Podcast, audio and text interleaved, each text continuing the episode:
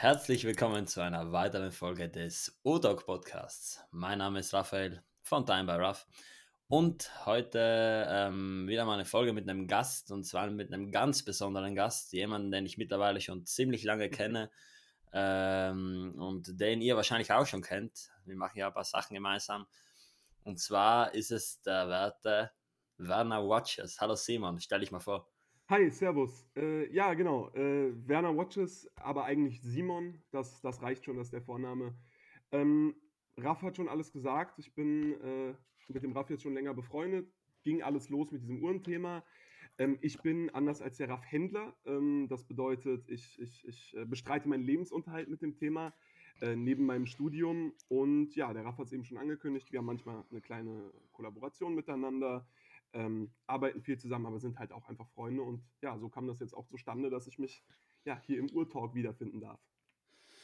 Ja, genau. Und uns verbindet ja eine, eine gemeinsame Leidenschaft und äh, die sind zumal natürlich Uhren, aber im Spezifischen dann nochmal die Vintage-Uhren. Genau. Und jetzt muss ich dir mal die Frage stellen, wie kommt es, dass ein, äh, so ein Typ wie du aus Frankfurt, aus dieser Weltstadt, aus dieser Metropole, sich ja. äh, für Vintage-Uhren mehr interessiert als für irgendwelche äh, diamantbesetzten Rolex. -Uhren. Ja, das ist tatsächlich eine sehr, sehr gute Frage. ähm, zumal ich ja nicht nur, wie du sagst, Weltstadt und so, ähm, auch noch relativ jung bin. Also ähnlich wie du, ich bin jetzt 19. Ähm, das ist jetzt wahrscheinlich nicht das Allertypischste, dass sich da ein 19-Jähriger äh, für das Thema Vintage-Uhren interessiert und damit äh, ja im Extremfall irgendwie 31 mm Chromuhren aus den 1930er Jahren rumläuft. Das stimmt schon. Ähm, ich kann ja mal ganz kurz erzählen, äh, wobei ich bekannt dafür bin, äh, auszuholen, deswegen ganz kurz kann bei mir auch mal schnell ganz lang sein, ähm, wie das bei mir alles losging. Und zwar hatte ich, so wie eigentlich jeder, würde ich mal behaupten, ähm, schon früh, weiß ich nicht, mit 10, 11, 12 Jahren irgendwie eine, eine, eine Swatch oder eine Casio, halt eine jungen Uhr mehr oder weniger. Und ja, dann wurde ich irgendwann älter und wollte halt eine Uhr, die auch auffällig ist. Wollte eine Uhr als, als ja, quasi ähm, Teil meines, meines Outfits haben. Und dann bin ich halt auf die Modeuhren gegangen. Und ähm, das war dann zwar ganz schön, ein, zwei Jahre lang, aber so richtig wertig waren die für mich nicht. Und sind sie ja auch einfach faktisch nicht. Ich meine, da sind China-Werke China drin. Ähm, das ist einfach, ehrlich gesagt, nichts. So.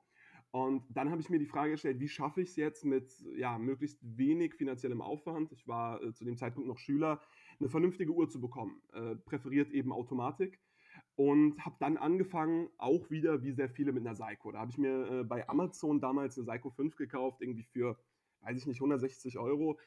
Und es war der Glasboden, der mich dann komplett kirre gemacht hat, weil ich mir dachte, wie geil ist das eigentlich, dass wir dann ein paar ja, äh, Stahlstücke haben, mehr oder weniger, die äh, es schaffen, ganz präzise mehr oder weniger, ähm, mir die Zeit anzuzeigen. Ohne Batterie, ohne Strom, was für mich, ich meine, wie gesagt, moderner junger Mann total verrückt war.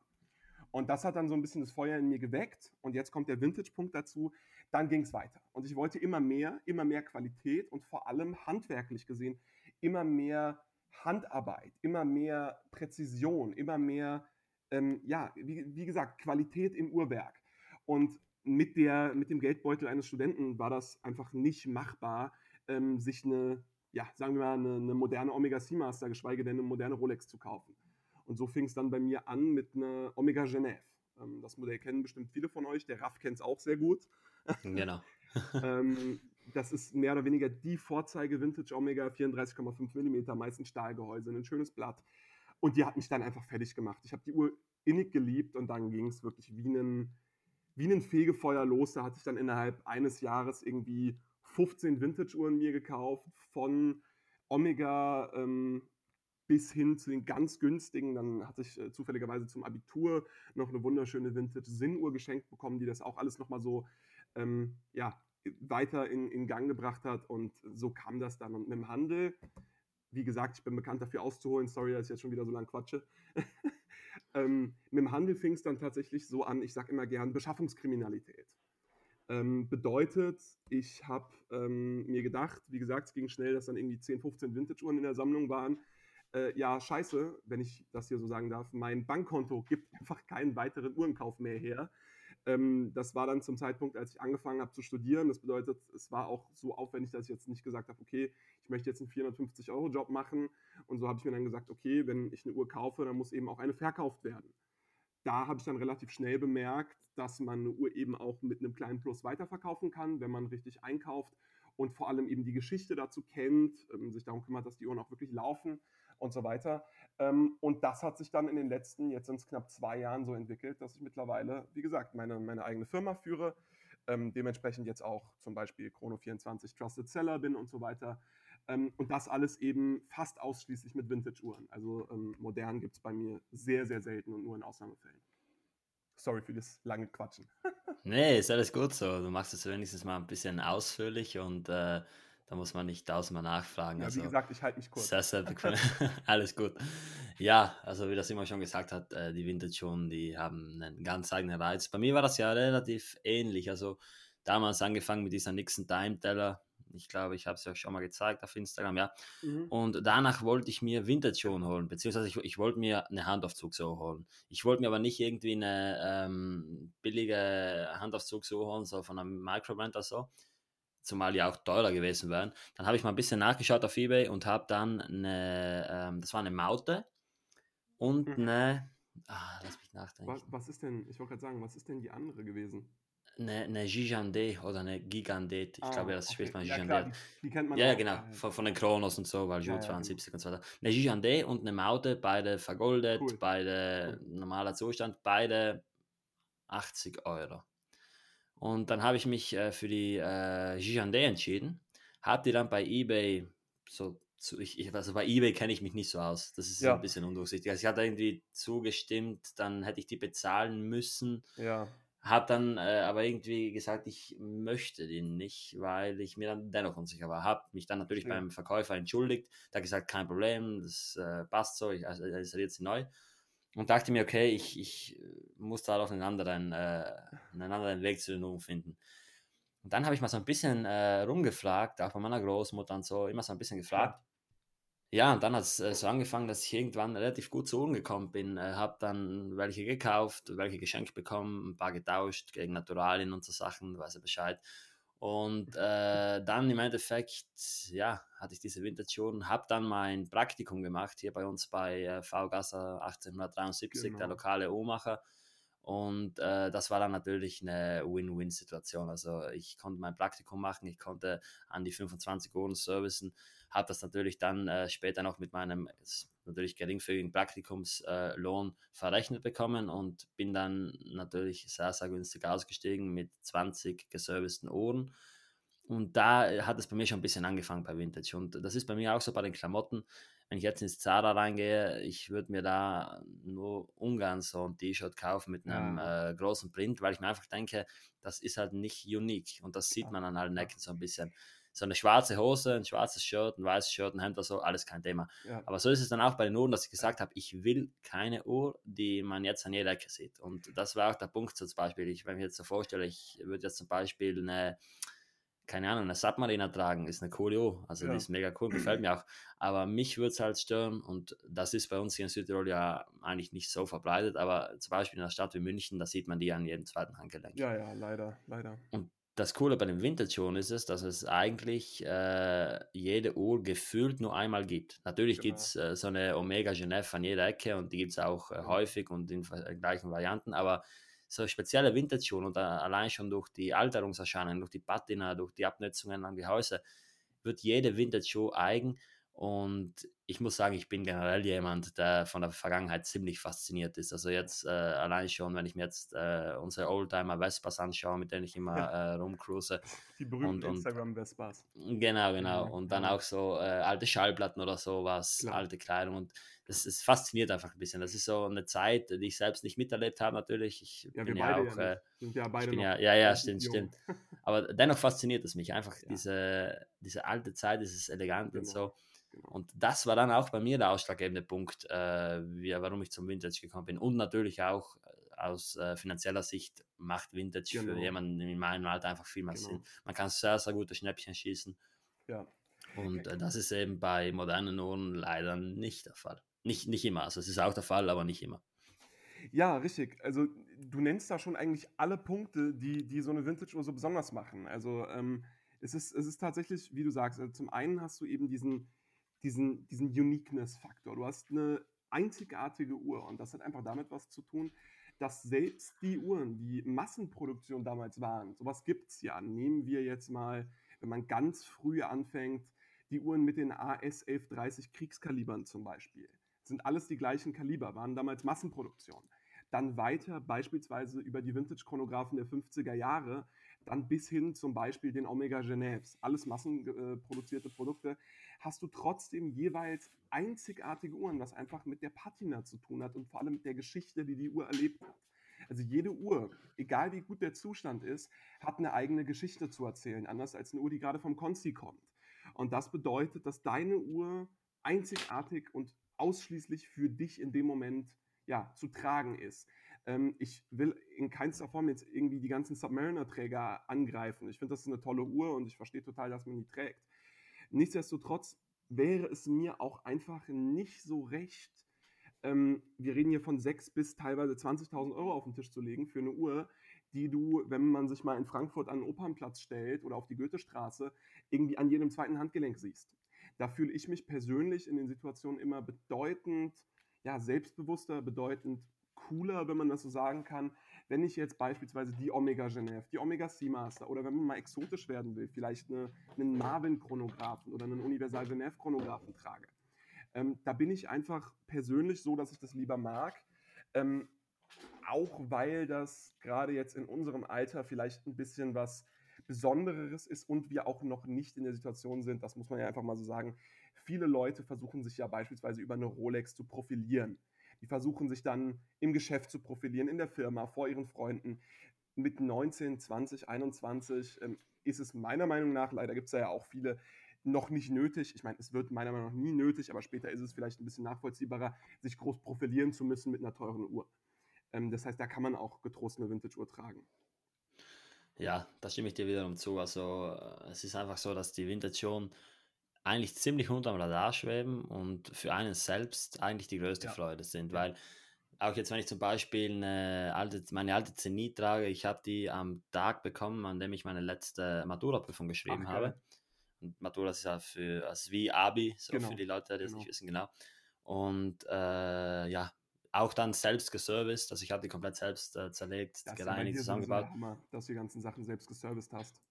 Ja, und da hat man eine ganz andere Verbindung zu. Klar. Und wie gesagt, natürlich, in dem Moment, dass ich die bekommen habe, dachte ich mir so, ich habe ich hab so ein Säckchen bekommen, da waren so drei, vier Uhren drin, habe so reingeschaut und da war dann die drin, die Universal Genève, die, ähm, cool. da, da waren noch zwei weitere Uhren drin. Dann habe ich die so angeschaut und dachte ich mir, okay, cool, Zenit. Dann dachte ich, ja, ich kannte die Marke und natürlich war dann der erste Gedanke, wow, ist eine besondere Uhr von einem namhaften Hersteller. Ist es ja auch. Und äh, ist aber wiederum keine Uhr, die jetzt äh, groß sich zum äh, sich profilieren eignen würde, worum genau. es mir genau. aber auch nicht geht. Aber ich habe eine Uhr in 38 mm Oversize, ja. ein perfektes 126er Kaliber drin und sowas macht mir einfach Spaß. Aber ja. was natürlich bei den Vintage nicht vergessen werden darf, und äh, ich mag es immer selbst, man muss schon ein bisschen abwechseln können mit den Uhren. Also dahingehend, dass ich jetzt mal in, in meiner Sammlung eigentlich äh, keine Uhr habe, die wirklich immer tragbar ist. Okay, da gibt es da gibt's ein paar Ausnahmen, ja. zum Beispiel äh, in die Richtung Cartier Pascha oder gerade die, ja. äh, die Timex, die ich äh, vom Psychomaniac Gewinnspiel erhalten habe, die halten alles aus und auch sonst ein paar günstige Uhren, die alles aushalten. Ja. Aber ich mache mir immer Gedanken, bevor ich äh, irgendwo hingehe, welche Uhr ich tragen kann. Natürlich auch ein äh, bisschen äh, mit einer gewissen Vorsicht, weil beispielsweise Sag. Ja, da, da, da muss ich so ein bisschen reingrätschen. Also es stimmt natürlich, dass so eine Vintage-Uhr jetzt nicht, ich nehme die halt gerne als Beispiel, nicht die Submariner ist, mit der du mehr oder weniger alles machen kannst. Das stimmt. Nichtsdestotrotz hat sich so ein bisschen eingeschlichen ähm, in die, in die, ja, in den, ja, ins Gespräch, dass man immer sagt, ja, so eine Vintage-Uhr, die kann man ja eigentlich gar nicht so oft tragen und da muss man immer so aufpassen und das stimmt jetzt nun auch nicht. Nee, nee, das habe ich gar nicht gemeint, aber es war bei mir so, dass ich sage, ich bin beispielsweise ganz oft äh, bei uns am Praxa Wilze in den Dolomiten und da ist halt immer äh, so Bootsfahren und Wasser angesagt und so. Klar. Und da muss ich dann halt schauen, dass ich jetzt nicht eine ja. Uhr nehme wie die Zenit, die ähm, zum Beispiel äh, einen, die, die Krone komplett un, Ja, unverdichtet das, hat. das So. stimmt. Also gerade gerade mit Wasser muss man natürlich schon sehr aufpassen bei Vintage-Uhren. Das, das stimmt. Ich meine, auch da gibt es ganz gute Gegenbeispiele. Also beispielsweise die, die äh, Rolex Oyster-Gehäuse, auch die schon sehr frühen, haben ja sowohl verschraubte Deckel als auch verschraubte Kronen. Das bedeutet, mit denen, auch wenn man es nicht empfehlen sollte, mit denen schwimmen zu gehen, könnte man jetzt eine Bootsfahrt oder so eigentlich auch machen. Ja, natürlich, wenn die überprüft Ähm, sind, ist es kein Problem. Aber ich habe es genau, dann auch schon mitbekommen, dass ich zum Beispiel am äh, Wörthersee gewesen bin, ja, dann spontan eine Bootsfahrt gemacht habe ja, und äh, während dem äh, Unterschreiben des Leihvertrags des Bootes fällt mir auf, dass ich meine äh, 1930er Jump Hour anhabe. Und es gibt einfach keine unpassendere Uhr, um auf ein ja, Boot zu steigen. Die hat- ist ja komplett offen, die hat ja äh, Ja, faktisch, äh, die, die wird ja schon, wenn, wenn man, wenn es ein bisschen äh, eine hohe Luftfeuchtigkeit gibt, dann wird es schon zickig. Ja, Also tatsächlich da hatte ich dann natürlich schon ein bisschen Sorge. Das, Aber stimmt, wobei das grundsätzlich, jetzt natürlich ein Extremfall ist. Also die ja, wenigsten Leute, muss man ja auch mal ehrlich sein, verstehen unter einer Vintage-Uhr dann irgendwas aus den 30ern. Also die meisten Leute, wenn sie an eine Vintage-Uhr denken, denken an 50er bis 70er, meinetwegen noch 80er Jahre. Alles stimmt schon. andere ist dann schon Neo-Vintage. Und die allerwenigsten Leute, würde ich auch jetzt mal sagen, sind regelmäßig irgendwie Bootsfahren. Ja, das, das bedeutet, also wenn man jetzt einen ganz normalen Alltag nimmt, dann finde ich, ähm, fürchten sich die Leute häufig ein Stück zu sehr davor, eine Vintage-Uhr zu tragen. Denn da stimme ich dir schon zu, ja. ist auch so, ich meine, ja, die Uhren haben über die Zeit ein bisschen was erlebt, aber die Uhren waren damals als Alltagsuhren ähm, gedacht und können noch heute als solche getragen werden. Gerade wenn man die Absolut. Dichtung mal austauschen lässt ähm, und so weiter, dann ist das kein Problem. Und solange du jetzt nicht, weiß ich nicht, auf dem Bau arbeitest und regelmäßig deine Hände in Beton steckst Ja, ja, klar. und solange du jetzt nicht, weiß ich nicht, leidenschaftlicher Bootsfahrer bist, ähm, ist es echt kein Problem. Also ich, ich kann jetzt mal da eine, eine Referenz aus meinem Leben geben. Ähm, ich besitze aktuell keine Uhr, die vor 1990 gebaut wurde. Das bedeutet, nach 1990. Das bedeutet, ich besitze de facto nur Vintage-Uhren. Ich habe eine Modeuhr, das war meine erste Uhr, deswegen äh, lass die jetzt mal raus. Abgesehen davon, wie gesagt, nur Uhren vor 1990. Ähm, und ich hatte eigentlich das komplette Jahr jetzt noch nicht einmal die Situation, dass ich mir dachte, okay, verdammt, ich muss jetzt meine Uhr ausziehen, weil ich in meinem Leben jetzt an einem Punkt bin, ähm, im Alltag zum Beispiel, wo ich jetzt eine andere Uhr brauche oder gar keine Uhr tragen kann wegen Wasserdichtigkeit und Co. Also heute Mittag erst äh, bin, ich, bin ich vom Parkplatz rein ins Rathaus ähm, hier, in, hier in der Stadt, in der ich wohne. Ähm, und es hat geschüttet wie verrückt und ich habe eine alte Omega Seamaster am Handgelenk gehabt. Ja, komm, dann macht man halt mal den Ärmel ein bisschen runter über die Uhr und gut ist. Also an der Stelle muss ich doch mal die Lanze für Vintage-Uhren brechen. Die können doch mehr ab, als man denkt. Was nicht heißt, wie gesagt, dass man damit schwimmen gehen sollte oder so. Ja, ich stimme dir zu. Also wie gesagt, so, sofern die Wasserdichtigkeit überprüft wird, ist es eigentlich kein Thema. Wobei ich sagen muss, ich bin da teilweise schon ziemlich vorsichtig. Also Ja. wenn es regnet, dann trage ich keine Vintage-Show. Wobei ich auch sagen muss, ähm, dass die Vintage-Schuhe, die ich dann trage, wirklich auch nicht dazu gemacht sind. Also wenn man jetzt wirklich, wie gesagt, eine, eine ähm, dichtungslose Krone hat, dann äh, vielleicht auch noch ein, nur ein Pressdeckel, ist schon nicht optimal. Natürlich wird das jetzt nichts machen, auch wenn man einen Tropfen Wasser raufkommt, Ja. ist nicht optimal. Aber ähm, ich passe da schon auf, aber wobei ich sagen muss, das unterscheidet sich dann natürlich nochmal. Ich trage jetzt zum Beispiel meine Santos nicht, wenn ich weiß, dass ich irgendwie feiern gehe oder so. Also ich, ich äh, passe da natürlich auch vom Zustand herauf, weil Klar. ähm, die Cartiers Zustand. natürlich in einem, in einem gewissen Zustand sind. Klar, Aber bei den andere Sache. ja, bei den Vintage-Schuhen ist es dann natürlich auch so, dass man, äh, sagen Vorteil irgendwo, Ja. für die Leute, die da ein bisschen äh, pingelig sind, dass man natürlich mit den Kratzern nicht so viele Probleme hat, weil die Genau. Uhr im, im Normalfall ja schon getragen ist Genau. Und im besten Fall natürlich unpoliert und man da natürlich dann irgendwo auch die Geschichte weiterschreiben kann. Ja, Aber jetzt. Simon, sag mir mal, was ist eigentlich dein absoluter ähm, Vintage, Vintage-Liebling aus deiner Sammlung und Oh was ist dein absoluter Vintage-Grail? Gott, du machst mich fertig. Ähm, also das Problem bei mir ist ja immer, ähm, ich, ich bin immer so ein bisschen zwiegespalten zwischen meiner Rolle als Händler und meiner Rolle als Privater. Ich versuche das immer ganz gut ähm, offen zu legen. Klar, ich verkaufe hier Uhren zu verkaufen. Ich bin aber selbst auch Sammler, habe auch als Sammler angefangen und habe dementsprechend natürlich auch eine private Uhrensammlung. Ähm, ich denke, dass selbst wenn ich in dieses aus meiner Sammlung jetzt ähm, mein Geschäftsinventar mehr oder weniger mit reinnehmen würde, es tatsächlich äh, meine Wahl auf eine Uhr aus meiner Privatsammlung fallen würde. Ähm, da ist jetzt die Frage, ob man das emotional oder rein sachlich bewertet.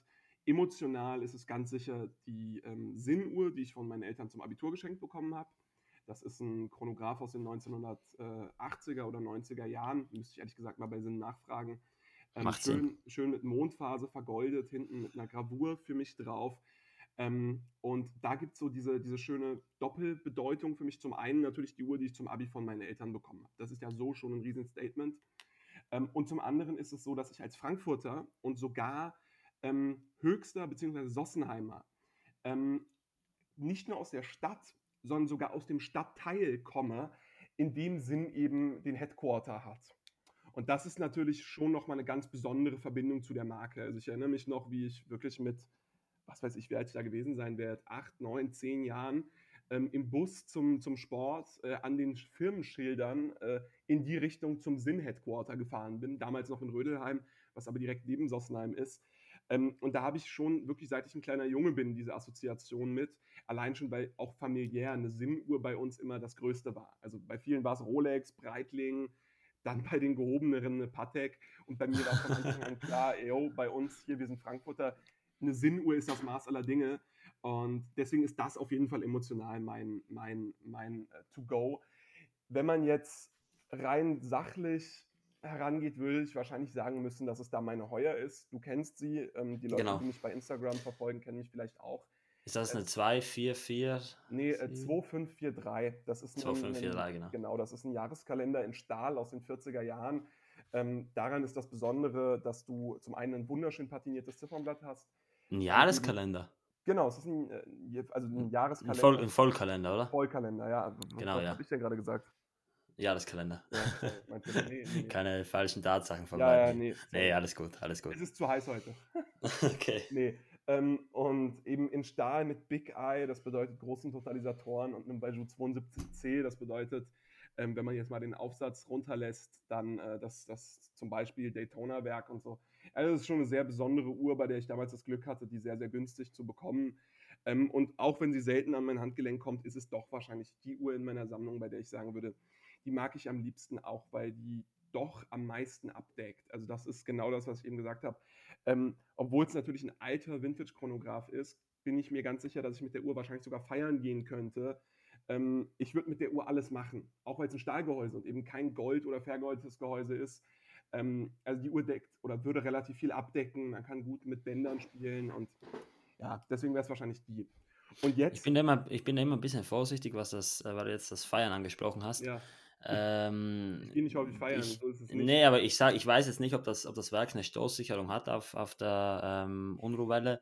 Aber ich habe da immer ein bisschen Sorge. Natürlich, eine Stoßsicherung, die macht Sinn, wenn die Uhr auf den Ja. Boden fällt. Auf dem Arm wird eine Uhr auch schon allein durch, durch den Arm selbst Genau. gedämpft. Genau. Aber dennoch, also fürs Gewissen, weiß was. Aber nee, äh, Also äh, setze bitte fort. Ja, ich meine, du hast insofern natürlich recht, ähm, wenn du jetzt, äh, weiß ich nicht, im, im Techno-Club Raven gehst, so, äh, dann würde ich jetzt auch keine Vintage-Uhr tragen. Aber Ja, ähm, genau. wie gesagt, ich bin nicht der Typ, der feiern geht und wenn, dann setze ich mich irgendwie ins Separé. Das bedeutet, ähm, im Zweifel bin ich jetzt eh nicht der große Tänzer und da mache ich mir dann keine Sorgen.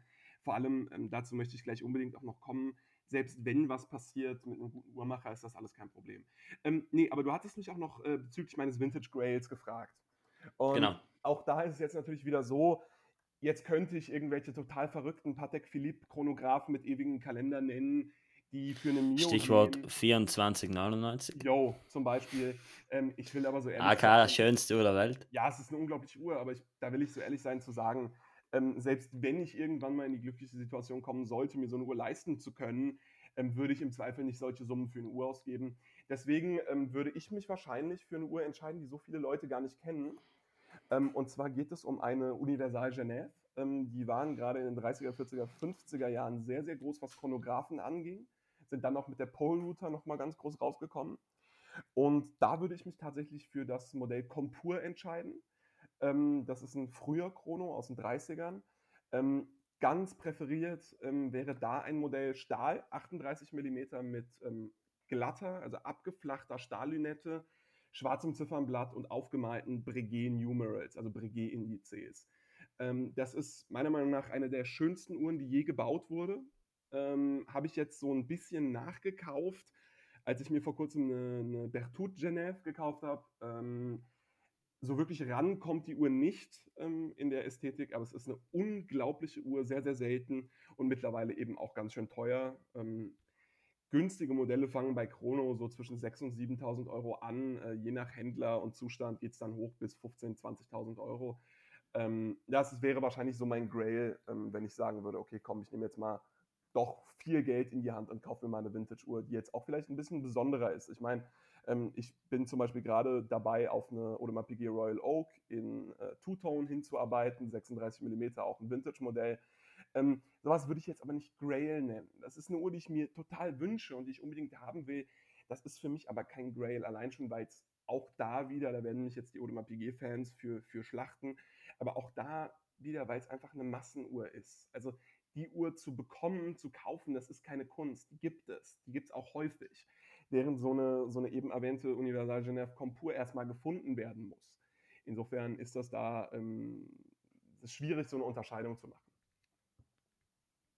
Ja, wie du sagst. Und auch das mit den Brigade-Numerals, also die Compur. Ja, ich, ich finde, du solltest, dir die, du solltest dir die einfach mal kaufen. Ich meine, die findet man ja an jeder ja. Ecke. Klar, und, genau. Äh, da kann man ruhig mal ein bisschen ja, Geld für ausgeben. Fünfstellig lege ich einfach auf den Tisch aus der Portokasse. Die Brigade Numerals äh, müssen dann halt auch perfekt sein und dann ist gut. Kann ich absetzen. ne, Spaß. Also wie gesagt, äh, so, so eine Uhr, das ist, das ist auch äh, das, was Vintage ein bisschen spannend macht. Genau. Die findet man natürlich nicht immer. Ich genau. merke es jetzt Beispiel bei meiner Dank Baskulant. Ja. Ja. Äh, ich habe da zwei Jahre lang gesucht und habe mir dann die ein oder andere geholt und wenn ich noch eine finde, dann werde ich mir die wahrscheinlich auch wiederholen. Weiß, Spaß, also ich, ich äh, bin jetzt des Öfteren schon ermahnt worden, dass ich doch bitte ein bisschen teilen sollte, was die Uhren anbelangt und nicht alles äh, auf egoistische Art und Weise für mich beanspruchen kann, aber Schäm schauen wir mal. Ja, nee, ja. es ist tatsächlich genau so. Also ich, ich muss immer, auch wenn das ein bisschen fies ist, so ein bisschen schmunzeln, wenn Leute sich dann eine, eine Rolex kaufen, äh, ich meine, das gibt es mittlerweile ja schon bei, bei Stahl mit schwarzer Linette und schwarzem Blatt Submariners, dann sagen ja, hier, ich habe eine seltene Uhr bekommen. Äh, ich habe wirklich Leute, die schreiben mich dann an, hier Simon, äh, ich habe eine seltene Uhr gerade beim Konzi abgeholt, willst du die vielleicht ankaufen? Und dann frage ich ja, was ist es denn? Ist es denn wenigstens in Anführungszeichen eine Hulk oder eine, eine weiß ich nicht, eine, eine, ja, eine Hulk, so. Und dann, nee, ich habe jetzt eine schwarz-schwarz Submariner Keramik gekauft. Und dann sage ich, ey, nicht bös gemeint, das ist eine tolle Uhr. Ich möchte die Uhr nicht, nicht, nicht irgendwie herunterreden, weil die Uhr kann viel. Aber wenn die Uhr eines nicht ist, dann selten. Absolut, ähm, absolut. Und ähnlich ist es auch, muss man mal einfach so sagen, bei Hulks, Batmans und dem ganzen Zeug. Das sind keine seltenen Uhren. Ähm, das sind ja, mit, auf jeden mit, Fall. mit teilweise millionenfacher Auflage, gerade die Datejusts. Ähm, und da finde ich es dann immer so ein bisschen schwierig zu sagen, ja, ich habe jetzt eine seltene Uhr. Ähm, ich bin tatsächlich noch ein Freund davon, da mag ich aber auch sehr altmodisch sein, wirklich seltene Uhren zu tragen. Also wir reden hier von Uhren, die es so vielleicht kein zweites Mal gibt. Stichwort Co-Brandings. Also ich bin ein großer genau. Freund von Uhren, die äh, geco-brandet wurden, ist heutzutage relativ selten geworden. Damals war das ein ganz übliches Ding, dass man, äh, wenn man eine, eine Seamaster beispielsweise beim Meister gekauft hat oder eine Constellation bei der Türler Boutique, dass diese Boutiquen, das waren Juweliere damals, eben ihren Namen auf dem Ziffernblatt stehen hatten. Ähm, und das sind dann teilweise Uhren, ich habe letzte Woche erst eine verkauft, ähm, die auf jeden Fall in Richtung Unikat gehen. Es wird nie nachzuweisen sein, ob es wirklich ein vollständiges Unikat ist. Wir reden hier von Uhren, die es, wenn überhaupt, maximal zweistellig gibt auf der ganzen Welt. Und das sind dann halt wirklich seltene Uhren. Und wenn man die dann mit dem Preis vergleicht, den man dafür zahlt, ähm, 1000, 1500 Euro, und den dann mit einer Submariner für teilweise 10.000 Euro vergleicht, dann fällt mir echt die Kinnlade runter. Klar, das ist keine Taucheruhr und das ist keine Rolex. Jeder will heutzutage aus irgendeinem komischen Grund eine Rolex haben. Ähm, aber wir reden hier von einer verdammten nahezu Unikat, von einem verdammten Unikat. Ähm, das ist wirklich was Seltenes und das ist auch wirklich was Besonderes. Damit stichst du hervor. Also ich hatte mal den, den, äh, das schöne Erlebnis, da saß ich an einem Esstisch mit mehreren sehr erfolgreichen äh, Herrschaften und alle äh, trugen natürlich eine Rolex. Und ich hatte an dem Tag eine, eine Sinnuhr, ähm, die habe ich auch aktuell im Inventar. Ähm, Gibt es auch bei Instagram zu sehen, weil die so geil ist, müsst ihr euch wirklich mal angucken. Eine Sinnuhr am Handgelenk mit einem äh, Movado-Uhrwerk, beziehungsweise übrigens auch ein Universalwerk, ein Movado 146 HP. So, und alle mhm. guckten sich gegenseitig auf die Rolex und ja, wir sind so toll und wir sind so reich und wir haben so besondere Uhren. Und ich äh, war schon ein bisschen genervt davon, ehrlich gesagt ähm, und guckte einfach nur auf meine Sinn, die wahrscheinlich ein Drittel von dem gekostet hat, was die Jungs da am Handgelenk hatten. äh, und habe mich einfach nur gefreut. Habe mich einfach nur gefreut, dass ich nicht Teil dieses Einheitspreis bin, ähm, der da jetzt irgendwie die Submariner trägt. Trotzdem, das möchte ich jetzt nochmal klarstellen, wahrscheinlich fühlen sich jetzt viele ein bisschen angegriffen. Die Submariner ist eine super Uhr. Und mit dem, für das viele Leute sie kaufen, kann sie auch auf jeden Fall mitteilen. Es wäre einfach persönlich nichts für mich, ähm, aber das Hobby lebt ja von Diversität. Ähm, und der eine mag das, der andere mag das andere. Und ich weiß auch, dass ich mit meinem Vintage-Trip hier äh, auf jeden Fall nicht in der Überzahl bin. Insofern soll jeder machen, was er will. Und solange man Spaß an dem Thema und an dem Hobby hat, kannst du dir auch meinetwegen eine Daniel Wellington kaufen. Ich meine, ich gucke dich dann nicht mal mehr mit dem Fuß an, so, aber ähm, ja, ist schwierig, schwieriges Thema. aber nee, kann man, man kann machen, was man will. Und es gibt so viele, so viele schöne Uhren. Ich hatte jetzt neulich die Situation, da habe ich mich auch ein bisschen, ja, das war so ein Guilty Pleasure, wenn man so will. Da hatte ich eine, eine Breitling-Entzahlung genommen und zwar eine Breitling Super Ocean Heritage 46 Chronograph. Also ein Monster von einer Uhr, ähm, total flashy mit glänzender Lünette und Sonnenschliffziffer am Blatt und trotzdem nur ein Etherwerk drin. Also wirklich eine Uhr, die ich normalerweise auch wirklich nicht so geil fände. Und als ich sie dann aber am Handgelenk hatte für ein paar Wochen, musste ich echt zugeben, es war eine geile Uhr und es war einfach eine coole Experience, die mal zu tragen. Insofern ähm, möchte ich diese ganzen modernen Uhren und so gar nicht abwerten. Die sind mindestens genauso cool. Das ist einfach Geschmackssache. Stimme ich dazu.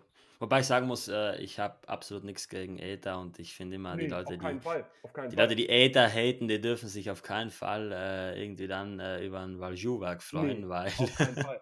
Auf keinen Fall. Es ist Genau, natürlich, es ist natürlich momentan eine schwierige Entwicklung, die die ETA da vollzogen hat, jetzt teilweise rückabwickelt. genau, Ähm, ja. die Schweizer Uhrenindustrie, die modernen Uhren sind ja gerade so ein bisschen dabei, ähm, die Konzessionäre, die Uhrmacher und einfach die Kunden so ein bisschen zu geißeln. Das hat einfach damit was zu tun, dass Ersatzteile kaum noch rausgegeben werden oder wurden. Da hat sich jetzt wieder was geändert, da bin ich nicht auf dem neuesten Stand. Ähm, und es deswegen gerade für freie Uhrmacher, dieser Punkt ist mir gleich noch sehr wichtig, ähm, de facto unmöglich ist, an Teile zu kommen. Und das ähm, sorgt zum einen dafür, dass die Uhrmacher große Probleme bekommen, weil sie die modernen Uhren gar nicht mehr revisionieren können, falls Teile notwendig sind. Ähm, und zum anderen ist es auch einfach so, dass der Kunde damit meiner Meinung nach ein bisschen, ja, wenn ich das mal so sagen darf, verarscht wird. Denn ähm, wenn, du, wenn du eine Uhr hast, beispielsweise mit einem, mit einem ETA-Werk, die jeder Haus- und Hofuhrmacher ähm, revisionieren könnte, und dafür sind diese Uhrmacher ja auch da, mit einem Kostenpunkt von 200, 300 Euro, du die dann aber zu Breitling schicken musst und dann letztendlich 1000 Euro auf den Tisch legst für so eine Revision oder meinetwegen 700, dann ist das meiner Meinung nach Betrug am Kunden. Denn wenn du eine Uhr einmal gekauft hast, dann solltest du auch frei darüber entscheiden können, was du damit machst. Jetzt sagen, sagen die Vertreter der Branche, ja, das kannst du ja, kannst es ja lassen. Aber sind wir mal ehrlich, wenn man sich mal eine Uhr für 5000 Euro gekauft hat, die dann kaputt geht und innerhalb eines Services ein Teil braucht, dann sagst du ja nicht, ja, ich lasse sie jetzt kaputt, weil ich das Teil nicht habe. Das finde ich an der Stelle schon sehr problematisch. Wie gesagt, teilweise habe ich mitbekommen, dass es sich jetzt wieder ein bisschen verbessert hat. Nichtsdestotrotz habe ich da ein großes Problem mit und da kommen wir halt auch zu einem weiteren Vorteil von Vintage-Uhren. Ähm, das sind Werke, die auf dem freien Markt verfügbar sind. Äh, jeder gute Uhrmacher hat ein paar Ersatzteile für verschiedene Werke. Und wenn du halt mal ein kompliziertes Werk hast, ich habe gerade den Fall mit einem Universal Genève 285 Werk, dann brauchst du halt mal ein paar Tage, paar Wochen, paar Monate, um die Teile zu finden. Aber du kommst an die Teile ran und du kannst die Teile auch nachträglich einbauen. Bei modernen Uhren ist das häufig gar nicht mehr richtig möglich oder zumindest sehr, sehr schwer. Ähm, und bei Vintage-Uhren geht das eben noch. Außerdem ist bei Vintage-Uhren auch beispielsweise sowas wie eine Regulierung noch leichter zu machen. Ähm, eine Revision ist deswegen auch einfach hm, leichter zu machen, weil die Uhrwerke noch nicht so verschachtelt sind. Ähm, insofern hat so eine Uhr, äh, so eine Vintage-Uhr auch im Service Vorteile. Ähm, aber auch da ähm, müsste man mal, könnt ihr euch ja mal überlegen, einen Uhrmacher einladen, der das mal, ähm, der das mal ein bisschen. Würde auch noch kommen, ja. Ja, ist wichtig, weil äh, letztendlich sind, muss man so ehrlich sein, sind die Uhrmacher die, die die Branche am Leben halten. Also die Uhrmacher sind die, die die Uhren bauen, die Uhrmacher sind die, die die Uhren fertig machen und die, die die Uhren revisionieren. Das bedeutet, diese ganze Branche würde ohne die nicht laufen. Jetzt bin ich ja auch voreingenommen, weil, wie gesagt, äh, mein Uhrmachermeister, mit dem ich zusammenarbeite, ähm, mittlerweile auch ein sehr guter Freund von mir, einfach ein absoluter Experte äh, auf seinem Gebiet ist. Da bin ich natürlich ein bisschen, äh, wie gesagt, voreingenommen. Aber ich bin wirklich der Meinung, dass das die Leute sind, die die Branche am Leben erhalten.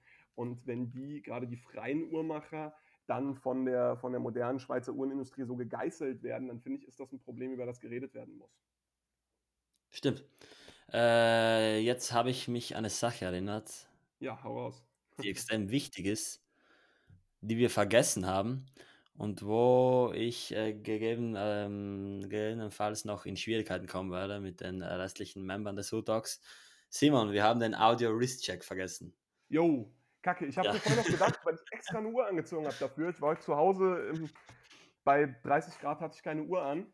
Ähm, stimmt, äh, obligatorischer Audio Wrist Check, wie der Chris jetzt sagen würde. Ich habe ich habe zum Glück 'ne Uhr angehabt. Also jetzt, äh ich habe nicht geflunkert, aber fang mal bitte an. Was trägst du an Ja, deinem Handgelenk? ähm, ich trage eine Omega Seamaster, 'n wunderschönes Modell, ähm, 36 Millimeter, vergoldet. Da, äh, muss man ja immer 'n bisschen vorsichtig sein. Die ist aber wirklich in 'nem nahezu perfekten Zustand, hat auch 'n goldenes Blatt. Das heißt, heute bei Sonne, ähm, gibt's mal 'ne ordentliche Portion Gold. Ähm, früher was heißt früher, aber 'nen 'nen Seamaster Chronometer. Damals war noch nicht jedes Seamaster Chronometer zertifiziert, zumindest nicht so, dass auf'm Ziffernblatt zu lesen war. Ähm, wunderschönes rot vergoldetes Vintage-Uhrwerk, also einfach 'ne 'nen Augenschmaus, den ich heute am Handgelenk habe.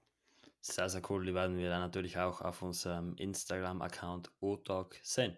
Ja, Äh, genau. ich trage heute meine 2. Neptune, also die Neptune mit dem Tropical Blatt. Das die hat 'nen orangen Sekundenzeiger. Ach, einige von euch, äh, kennen die vielleicht. Ich glaube, das Ja, war das klar. 2. Bild auf meinem Account.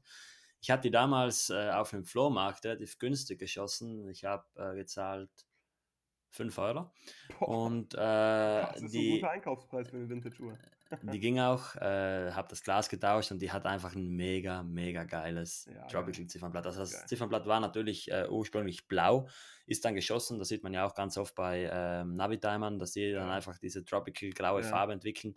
Ja. Und da habe ich seit gestern 'n, äh, oranges NATO-Band drauf zusammen mit dem mit dem Sekundenzeiger. genau, mega geil. Die ist seit Geil. gestern an meinem Handgelenk und, äh, es wird wahrscheinlich auch meine. Partyuhr werden und die macht mega Bock. Also, Automatikwerk, Ja. äh, so 'ne nach innen abfallende Lünette, also das Gegenteil von 'ner von 'ner Ja. zum Beispiel von 'ner 16200er Lünette, die fällt Ja. nicht nach außen ab, sondern nach innen. Die ist Ja, die ist ja. nicht, äh, konkav, sondern konvex Oh oder mich umgekehrt.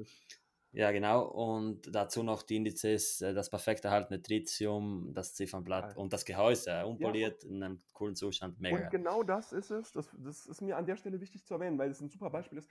Genau das ist es halt, was Vintage ausmacht. Man man du bist über 'n Flohmarkt geschlendert und hast dafür 5 € 'ne Uhr gekauft. Genau. Und mittlerweile ist es 'ne Uhr, die du tagtäglich trägst und einfach Spaß dran hast. Und ich meine, sind wir mal ehrlich, viele Leute hätten die Uhr nicht mal angeschaut, weil sie gesagt hätten: „Die ist zu klein, das Ziffernblatt ist beschädigt“ und, und, und. Und du hast die Uhr wieder zum Leben erweckt, mehr oder weniger. Du hast sie wieder in den Kreislauf reingebracht. Und das finde ich so spannend. Und dann kannst du natürlich mit 'ner Vintage-Uhr auch noch so toll mit Bändern spielen. Also, grade diese dieser Kontrast, das mache ich ganz häufig, dass du 'ne Uhr hast, die beispielsweise 'nen einfarbiges schwarzes, blaues, whatever Ziffernblatt hat. Dann hast du 'n farbigen Sekundenzeiger. Grade in den 70er Jahren war das ja total in. Und dann packst du da 'nen Leder oder 'nen NATO-Band, ähm, in der Farbe des Sekundenzeigers dran und machst die Uhr so viel spannender. Das finde ich schon sehr, sehr toll. Und auch da wieder, klar, der Preis. Ich meine, bei dir ist es natürlich 'n extremes Beispiel. 5 € für 'ne Uhr ist jetzt, äh, nicht der übliche Preis, sage ich mal. Aber. Ich meine, ja klar, ich bin auch Händler und habe da auch 'n Interesse dran, dass die Leute das mitbekommen. Aber auch als Privater, äh, und Sammler, du kriegst 'ne vernünftige Vintage-Uhr. Dann vielleicht jetzt nicht die Omega, aber 'ne vernünftige Vintage-Uhr aus den 30er, 40er Jahren, die verrückten Sachen aus den 70ern, schon unter 200 €. Und sind wir mal ehrlich, ja, dafür kriegst du auch 'ne Seiko, aber bei so 'ner Vintage-Uhr kriegst du zum einen den Charme, den Charakter, die Uniqueness, über die wir schon gesprochen hatten, und ganz häufig noch Manufakturwerke. Also, ich habe vor nicht allzu langer Zeit, ähm, 'ne 'ne also, ja, jetzt sagen die einen, man bei Seiko ist es auch 'n Manufakturwerk. Das stimmt so gesehen auch, ist jetzt aber nicht das klassische Manufakturwerk. Ähm, ich habe vor nicht allzu langer Zeit, ähm, 'ne alte Record Watch gekauft. Kennen so viele Leute nicht mehr. Ähm, war später Teil von Longines, ähm, schon früh Konkurrent von Longines. Es ist 'ne wunder wunderschöne Uhr aus den, äh, 50er Jahren, vielleicht späte 40er, so was um den Dreh. Ähm, Radiumzeiger, Radiumleuchtmasse, wunderschön. Und die hat ein Manufaktur-Hammer-Automatik-Uhrwerk drinne, was wirklich, also, top of the top ist. Hammer-Automatik war ja der erste Versuch, mehr oder weniger, ähm, 'n automatisches Uhrwerk zu bauen, was sich selbst aufzieht. Ähm, und da dann Na ja, eben da lässt sich drüber streiten Ja. Also, ich ich bin kein Fan von Hammer-Automatik, aber das ist 'n Ja, ob 'n man's Thema für 'ne oder andere nicht, da lässt sich Folge. drüber streiten, aber Ja. das ist der erste gültige Versuch Stimmt, war da stimmt, nicht. stimmt. Ja. Ähm, klar, muss man mögen, aber das mal beiseite. Das gibt es auch bei Automatikwerken. Ähm, und letztendlich Moral von der Geschichte, ich habe für die Uhr irgendwie 160 Euro bezahlt. Das ist schockierend. Mega und geil, ja. Auch im Händler VK, das bedeutet als Händler später mit ähm, Garantie, Rückgaberecht dem ganzen Schmarrn, wird die Uhr nicht über 300 Euro kosten. Das muss man sich mal überlegen. Für eine Uhr mit Manufakturwerk eines bedeutenden Schweizer Herstellers. Äh, wenn du die mal heute äh, vergleichen würdest mit, mit, mit Uhren von Longines und Co., allesamt äh, nicht mit Manufaktur, sondern dann mit ETA-Werken, zahlst du ein Drittel für die Record oder ein Viertel. Und das ist natürlich schon äh, ein Statement, wo dann gerade Leute, ich habe viele junge Kunden, die eben sagen, wir haben noch nicht groß das Geld, um jetzt 4, 5, 6.000 Euro für eine Seamaster, eine moderne hinzulegen, dann eben überlegen, okay, sollten wir das vielleicht doch machen? Sollten wir versuchen, mal so eine Vintage-Uhr zu kaufen, allein schon, um uns das Geld zu sparen. Und dann kommen diese Leute häufig auf den Trichter und verstehen, warum das so geil ist, verstehen die Uniqueness dahinter, verstehen auch, ist, glaube ich, bis jetzt ein bisschen zu kurz gekommen, die Story dahinter. Ich meine, bei einer Vintage-Uhr hast du eine Uhr, die im Zweifel schon seit Jahrzehnten getragen wird. Und da hast du Uhren, die was miterlebt haben. Also ich habe teilweise Uhren, die noch vor dem Zweiten Weltkrieg gebaut wurden, wo ganz klar ist, auch anhand der Optik übrigens, dass die zum Beispiel im Krieg getragen wurden. Das waren dann Dienstuhren ähm, und da sieht man dann richtig, das war eine Kriegsuhr. Und das ist natürlich schon ein unglaublich reiches Erbe oder eine unglaublich reiche Historie, die so eine Uhr mit sich bringt. Ähm, gerade wenn man jetzt mal äh, Vintage Golduhren nimmt, frühe Patek Philippe Uhren und so, da muss man sich nur mal überlegen, bei was für bedeutenden Vertragsabschlüssen die Uhren getragen wurden, von was für bedeutenden Menschen die Uhren getragen wurden. Ähm, und das finde ich ist immer eine tolle Sache, so eine Uhr dann die Geschichte ähm, quasi zu geben, die Geschichte zu verstehen und dann auch weiterzuleben. Also gerade gerade meine Privatsammlung, ähm, da sind Uhren bei, wo ich die Geschichte leider nicht kenne und da freue ich mich dann groß drüber, ähm, den Uhren selbst Geschichte geben zu können, die eigene Geschichte mit der Uhr schreiben zu können. Finde ich geil. Ja, wie gesagt, das ist dann das, was die Vintage Uhren wirklich ausmacht. Man hat Uhren, wo man teilweise nicht weiß, wo sie herkommen. Genau. Das ist einfach so ein bisschen was Mysteriöses. Häufig lässt sich nicht mehr herausfinden. Teilweise, genau, stimmt. Teilweise kriegt man es ja hin, das noch herauszufinden, häufig aber auch einfach nicht. Also, genau, ähm, stimmt. Und ich finde, das ist einfach noch ein Punkt, der wiederum zeigt, und ich glaube, das ist uns jetzt in dieser Folge auch ganz gut äh, gelungen, das ein bisschen zu transportieren, was Vintage schon besonders macht. Auf jeden Fall. Und jetzt, Simon, würde ich dich noch bitten, äh, abschließend, also das letzte Wort gehört natürlich dir. Ich würde noch kurz äh, gerne sagen, schaut gerne mal bei Simon vorbei, also ja, auf seiner Instagram-Seite äh, findet ihr auch den Link zu seinem Chrono24-Account, da könnt ihr mal reinschauen. Ähm, auch natürlich auf eBay Kleinanzeigen sind seine Uhren vertreten. Jo. Und, äh, und auf eBay, genau. Klar. Und äh, lasst uns bitte gerne wieder Feedback da auf unserem Instagram-Account äh, at odoc. Natürlich auch äh, gern bei mir privat at timebyruff. Ich freue mich immer wieder, wenn mich jemand anschreibt. Ich bekomme in letzter Zeit ziemlich viele Anfragen bezüglich Nein. Cartier. Ich glaube, wir haben da ziemlich was losgebrochen. Ähm, keine Sorge, es wird wieder was über Cartier kommen nice. äh, demnächst. Und ja, bis dahin bedanke ich mich schon mal bei euch. Simon, ich äh, gebe dir noch das letzte Wort und wir hören uns dann beim nächsten Mal. Bitte. Jo, vielen lieben Dank. Genau, also hat mir genauso viel Spaß gemacht, wie dir jetzt hoffentlich hier im Podcast mal dabei zu sein. Also ich bin ja äh, weder Social Media mäßig noch jetzt irgendwie in einem Podcast-Format oder so groß aktiv äh, umso mehr Spaß macht mir das immer. Und äh, ich finde das halt immer toll, jetzt an die, an die Leute, die das gerade hören, gerichtet.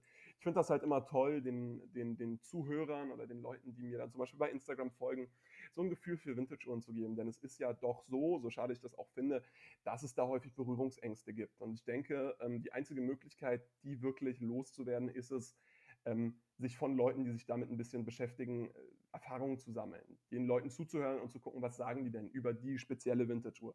Insofern, ähm, letztes Statement mehr oder weniger, wenn ihr eine Vintage-Uhr kaufen wollt, scheißegal ob von mir, einem anderen Händler, von privat, meldet euch gerne bei mir oder auch Anliegen, äh, anderen äh, sachkundigen Leuten, gibt es ja mehr als genug.